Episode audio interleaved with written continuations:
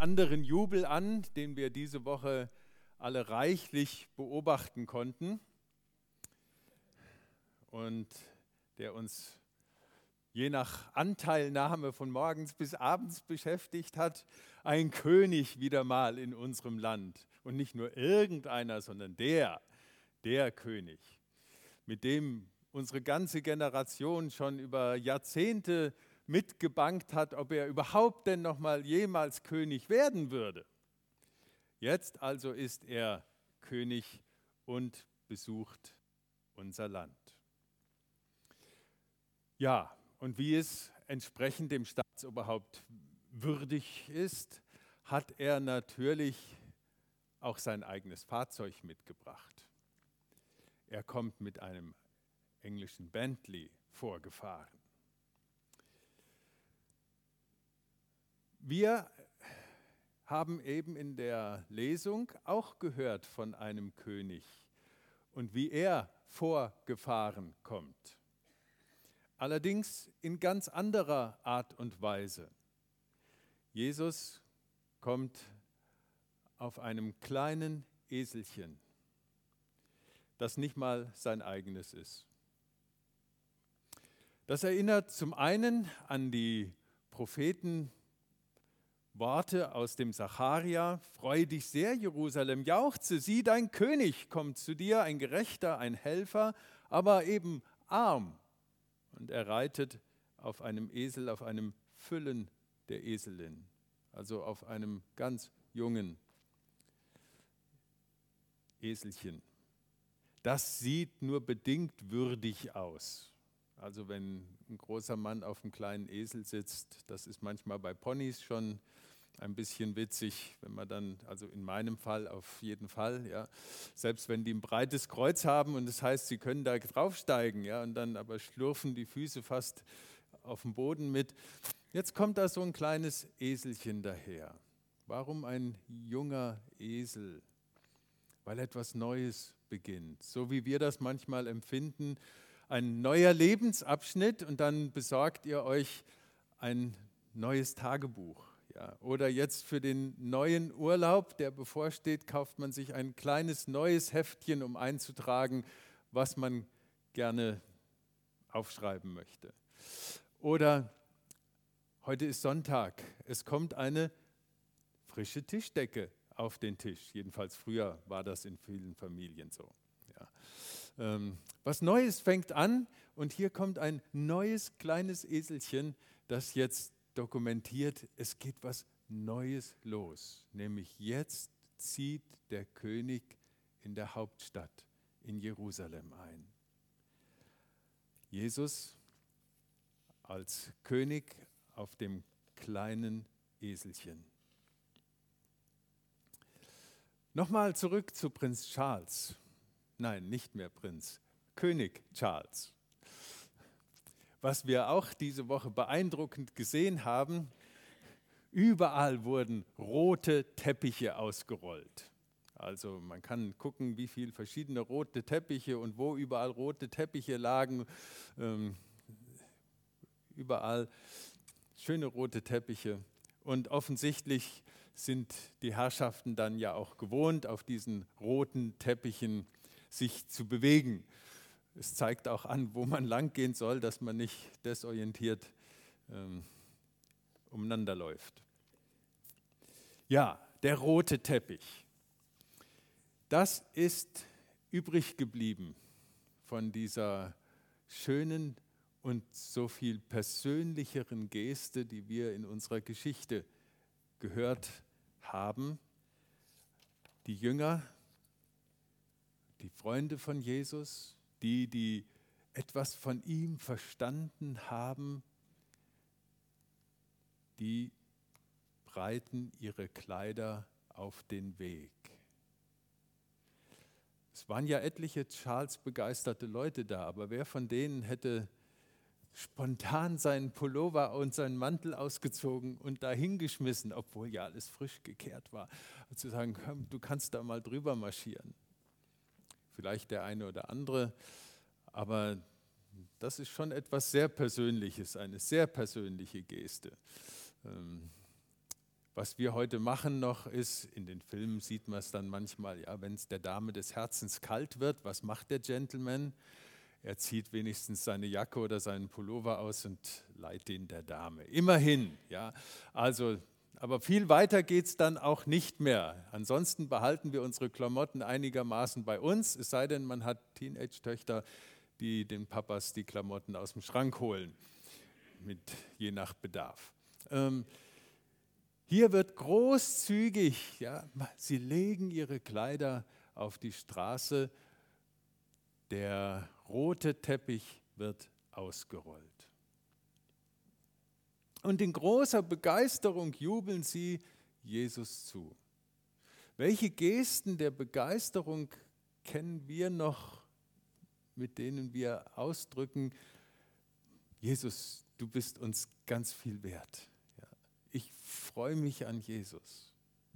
Wie macht ihr das? Wie tut ihr das? Wie zeigt ihr das? Wir Deutschen sind ja eher so die Innenzeiger und nicht die Außenzeiger. Also bei uns läuft das Innen drinne ab. Ähm, in anderen Kulturen hat man da etwas mehr Außenwahrnehmung wie zum Beispiel in den orientalischen Kulturen, wo dann getrillert, gesungen, gepfiffen wird und vor Begeisterung und die Frauen können dann solche Trellergesänge und wenn das ein Haufen Frauen machen, ja, das ist hörbar. Bei uns ist das innen drin, wir sind jetzt gerade mal ganz begeistert von Jesus. So. Ähm, und das kann durchaus genauso echt sein, ja, aber gibt es Gesten, gibt es etwas, womit wir unsere Begeisterung zu Jesus ausdrücken. Aha, also okay, die Musik, Lobpreis, ja, mal so richtig aufdrehen, dass vielleicht die Nachbarn oben und unten auch was von unserem Lobpreis mitkriegen, von unserer Begeisterung von Jesus, ja, einmal ordentlich, jawohl, das ist eine Chance, eine Möglichkeit. Hat jemand noch was anderes, wie ihr Freude und Begeisterung an Jesus zeigt? Hände heben, Gebet. Ja.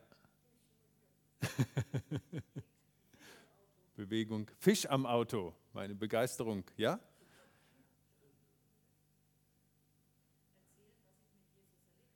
Anderen erzählen, ja. Genau. Und das ist ja, steht hier im Hintergrund. Wir haben in unserem Text gehört, ja, von den großen Taten, die sie erlebt hatten, die sie gesehen hatten. Sie waren dabei, sie haben gesehen, wie der Lahme wieder gehen konnte, wie der Taube wieder hören konnte, Blinde wieder sehen konnten, wie Menschen heil wurden, auch in ihrem Herz, in ihrem Kopf. Und sie haben das gesehen. Und das alles überkommt sie jetzt mit großer Begeisterung, wo doch ihr König, ihr Jesus jetzt nach Jerusalem einzieht. Also hier wird Begeisterung geäußert und die darf man auch ruhig mal zeigen für Jesus, wie auch immer ihr das tut.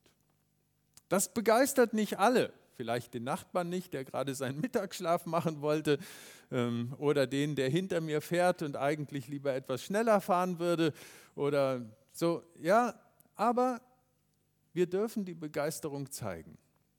Im Fall von Jesus war es dann so, dass da einige waren, die Pharisäer, die gesagt haben, hey, verbiete das, ja, sorg dafür, dass das aufhört. Ja, es ist vielleicht ein bisschen zu emotional, so wäre es dann bei uns in Deutschland. Ja. Ähm, so emotional wollen wir es dann doch nicht haben. Oder es ist doch ein bisschen zu plakativ, das lieben wir Deutschen auch nicht. Es ist, ja, das passt jetzt hier nicht. Und so war es damals eben auch, dass einige das für unpassend hielten.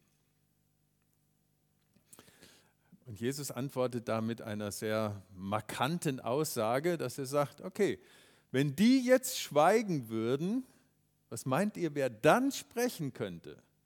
Dann würden die Steine schreien.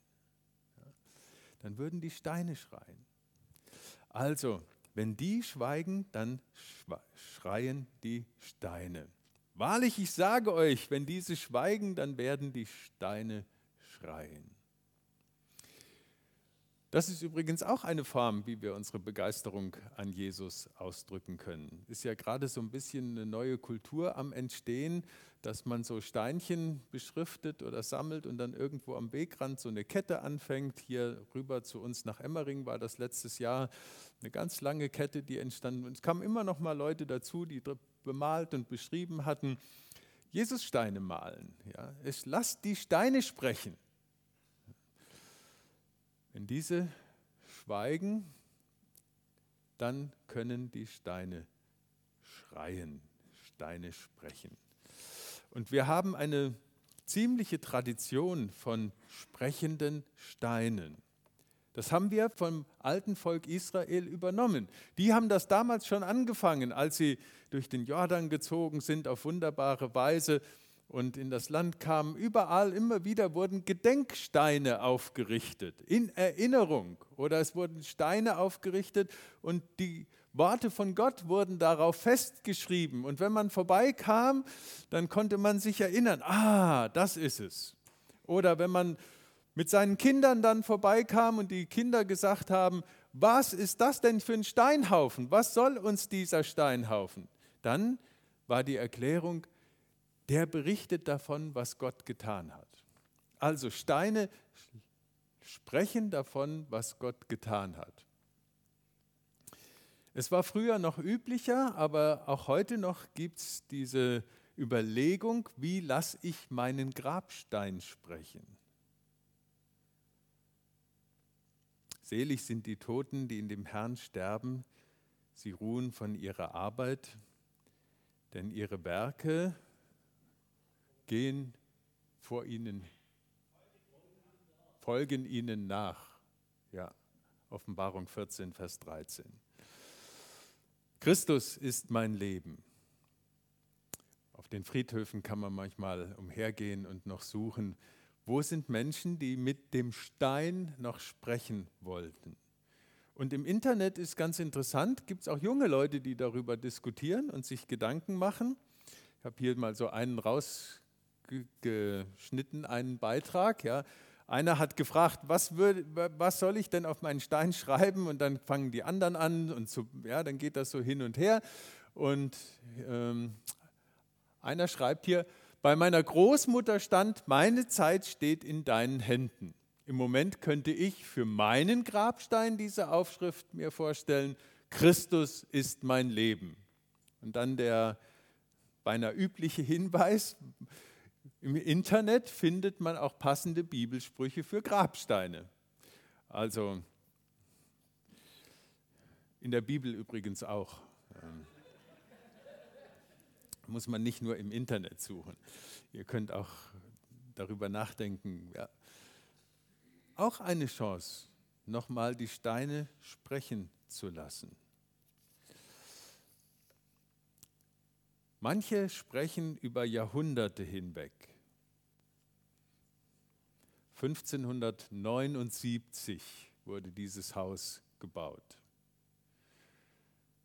Und ich habe, weil man es hier wahrscheinlich nicht so gut entziffern kann, an die Seite geschrieben, Sprüche 14, 26. Wer den Herrn fürchtet, hat eine sichere Festung und auch seine Kinder werden beschirmt, hat der Erbauer dieses Hauses in die langen, dicken Balken eingravieren lassen. Und es sind immerhin schon bald 450 Jahre, die dieses Haus feststeht. Wer den Herrn fürchtet, lasst die Balken die Steine sprechen. Modern sieht das dann so aus, auch darüber gab es in der Badischen Zeitung einen Bericht. Anna aus Warschau, eine Erasmus-Studentin, hat eine besondere Form der Kunst entwickelt, wie sie Steine gerne sprechen lassen möchte. Sie ist Sprayerin, ähm, ja, Street Artist und sie sprüht ihre Botschaften so hieß es da in der Zeitung, ja, sprayt göttliche Botschaften in Form von Bibelversen in Freiburgs Unterführung. Auch ein Weg. Denn Gott hat gesagt, ich will dich nicht aufgeben und nicht verlassen. Hebräer 13, Vers 5. Die Steine sprechen lassen. Jesus sagt, wenn ihr nicht mehr den Lobpreis erklingen lasst, dann werden eben die Steine klingen. Wir können beides tun. Die Steine sprechen lassen, wir können aber auch, wie die Jünger damals, voll Freude Gott loben mit lauter Stimme, wegen aller Taten, die sie gesehen hatten. Und sie riefen, Gelobt sei der da kommt im Namen des Herrn, der König. Friede sei im Himmel, Ehre in der Höhe. Jesus ist der, der uns mit Gott versöhnt, Frieden macht, der aus dem Himmel dann auch zu uns in die Erde, in unsere Herzen kommt. Jesus ist der Prince of Peace, der den Frieden bringt. Ja, und wie ihr vorhin richtig festgestellt habt, heißt das, wir dürfen Gott loben, anbeten und das tun wir in unserer Kultur ganz gerne mit dem Lied. Und so laden wir euch jetzt ein, mit uns zwei Lieder zu singen und unseren König Jesus anzubeten. Über das, was er tut, was er auch vielleicht in eurem Leben getan hat, was ihr schon habt erleben dürfen mit Jesus. Wenn es gerade in deinem Leben nicht so viel ist und du denkst, da passiert gerade so wenig, ich warte noch darauf, dann darfst du bei den anderen schauen und das, was sie erlebt haben, auch als Hoffnung nehmen. Er ist da, er wirkt, er ist der König, auch heute so wie wir es gerade gesungen haben. Er allein. Und mit, mitten in die Freude hinein, in diesen Zug, ja, in diesen spontan ausgerollten roten Teppich aus wunderbaren Kleidungsstücken. Das ist doch viel persönlicher, als irgendjemand holt was aus dem Schrank und rollt das Ding aus. Ähm, ja, diese spontane Freude. Mitten hinein kommt man dann über diesen Hügel am Ölberg und jetzt blickt Jesus auf die Stadt Jerusalem hinunter.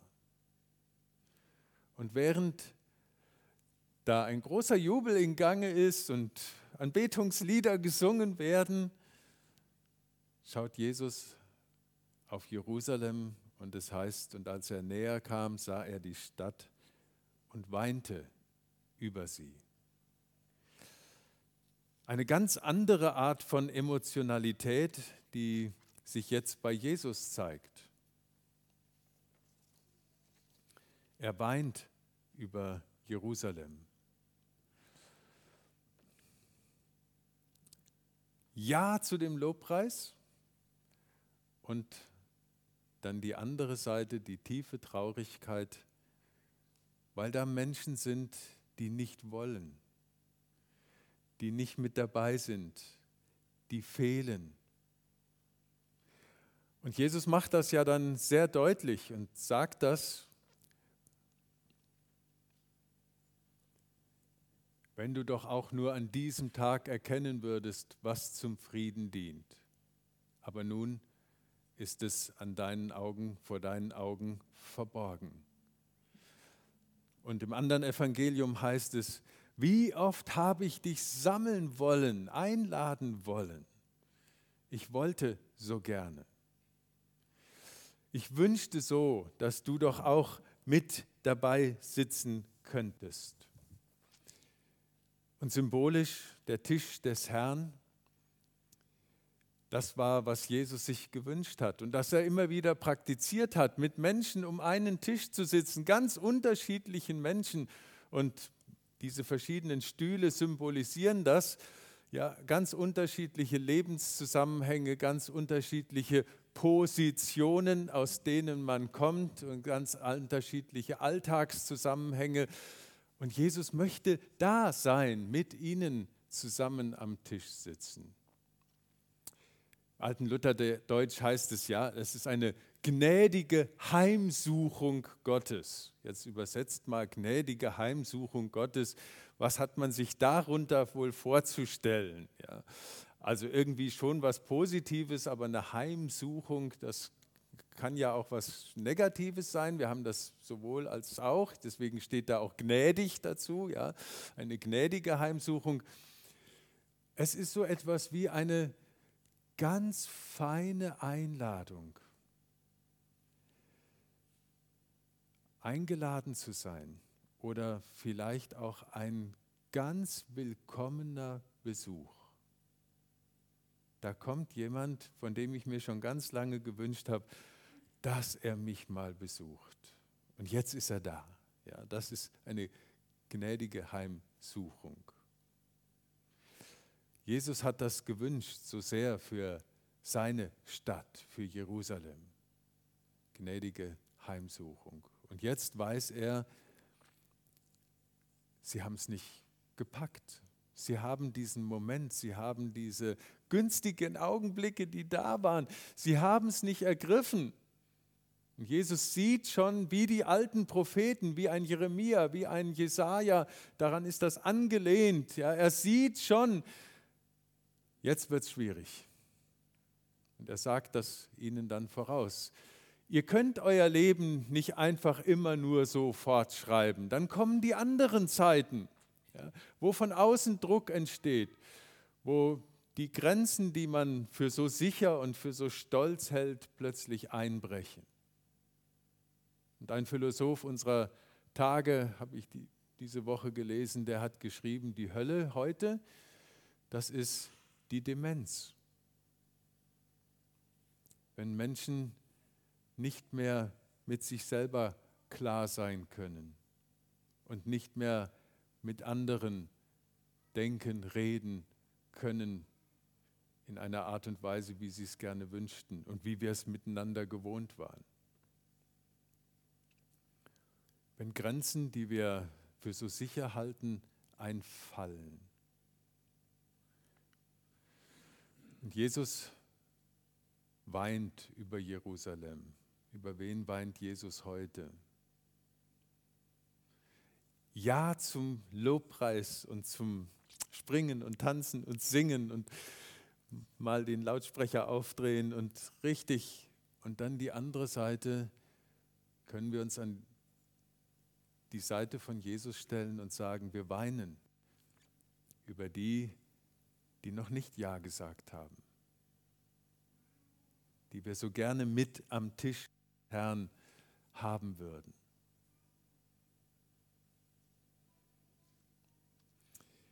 Es gibt Menschen, die würden von sich sagen, um mich wird niemand weinen.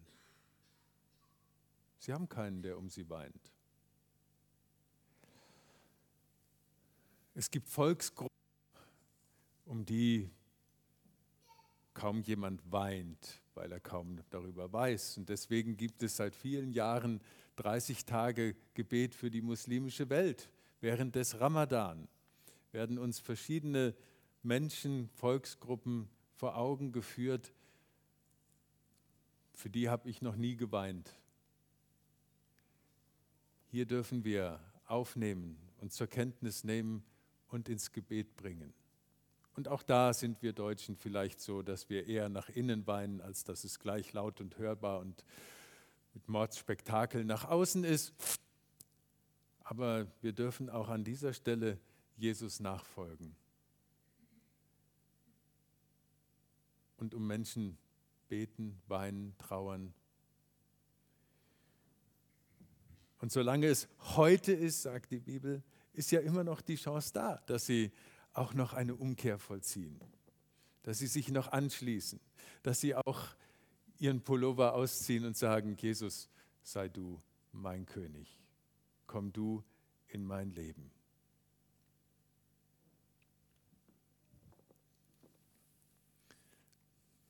Ach, wie sagt Jesus hier, dass du doch erkennen würdest, was zum Frieden dient. Das ist doch sein Wunsch, dass er Frieden machen will mit Menschen.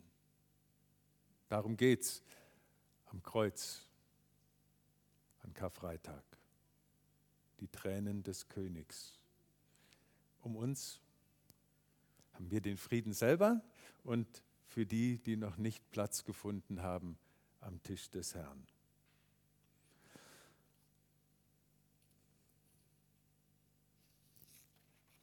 Wir möchten gerne jetzt nochmal singen und auch mit ausdrücken,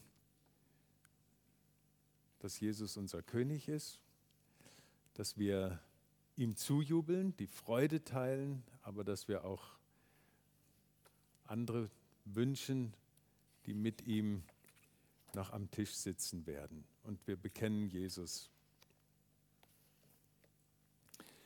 Er ist unser Halt.